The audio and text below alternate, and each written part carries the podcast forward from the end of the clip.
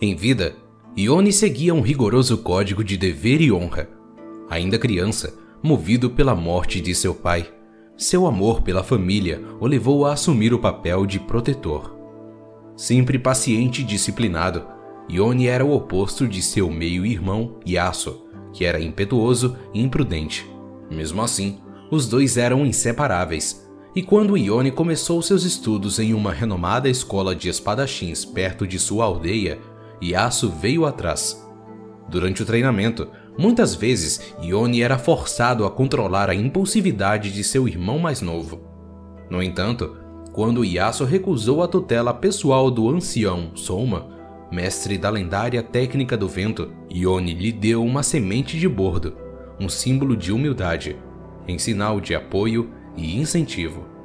Ione estava orgulhoso do irmão mas tinha dúvidas sobre a decisão do sábio mestre e temia que a natureza impulsiva de Yasuo o prejudicasse como aluno. Mas o ancião Souma era muito respeitado e nunca tomava decisões impensadas. Colocando as preocupações de lado, Ione continuou seus treinos com lâminas duplas e sua destreza rapidamente conquistou a admiração e o respeito de seus colegas. Embora a habilidade de Ione fosse incomparável, a forma como Yasuo usava a técnica do vento tornava os treinos dos dois um espetáculo à parte e uma alegria para os próprios irmãos. Mas essa alegria não durou muito. A guerra chegou a Ionia. Ione, com vários outros discípulos, saíram para combater as forças noxianas que se aproximavam, enquanto Yasuo, relutantemente, ficou para proteger seu mestre. No entanto, certa noite, o ancião Souma foi encontrado morto, morto pela própria técnica do vento que ele ensinava. Quando Ione voltou, descobriu que Yasuo tinha fugido. Isso abalou Ione profundamente. Seus medos tinham se concretizado. O ancião Soma estava errado. Ione não se sentiu culpado. Se Yasuo tivesse mesmo matado Soma, então Ione não tinha sido capaz de ensinar-lhe o caminho da justiça. Se Yasuo tivesse simplesmente abandonado seu posto, permitindo a morte de seu mestre, então Ione não tinha sido capaz de ensinar-lhe sobre disciplina. De uma forma ou de outra, Yasuo já tinha matado vários dos que tinham ido atrás dele. E, para Ione, aquelas mortes também eram responsabilidade dele. Então, encontrou Yasuo. Quando as duas espadas finalmente se cruzaram, a lâmina de Ione era superior mas a técnica do vento de Yasuo abateu seu irmão. No entanto, a morte não era o fim. Quando Ione acordou no reino espiritual, o peso de seu fracasso o esmagava. Ele explodiu em fúria e esmurrou o chão com raiva. Uma risada retumbante invadiu seus pensamentos. Ele se virou e viu um espírito monstruoso segurando uma lâmina cor de sangue. Era um poderoso Azakana, uma entidade predatória que há muito tempo perseguia Ione por trás do véu. Antes que Ione pudesse falar, ele atacou.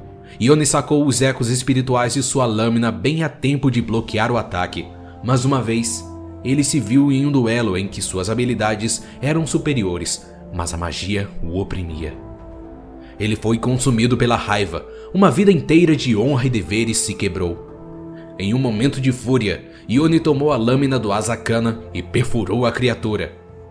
A última coisa que ouviu antes que uma nova escuridão o levasse foi a mesma risada retumbante. Quando voltou a si, Yone se viu novamente no reino material, mas agora ele era apenas uma mera sombra do que tinha sido.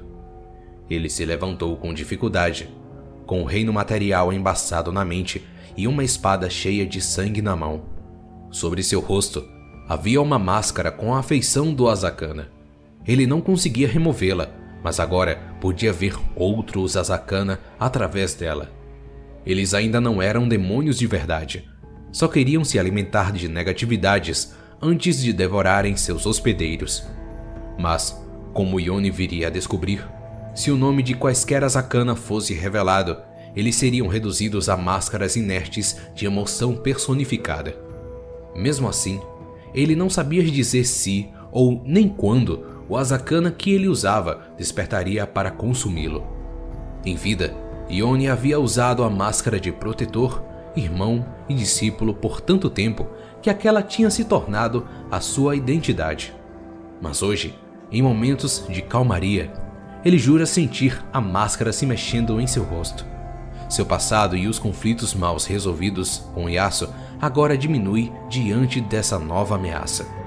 Na tentativa de entender o que ele se tornou, Ione caça essas criaturas traiçoeiras e, a cada nome descoberto, ele chega mais perto da risada que ainda o assombra. Nada mais importa. Agora só existe a busca pela verdade.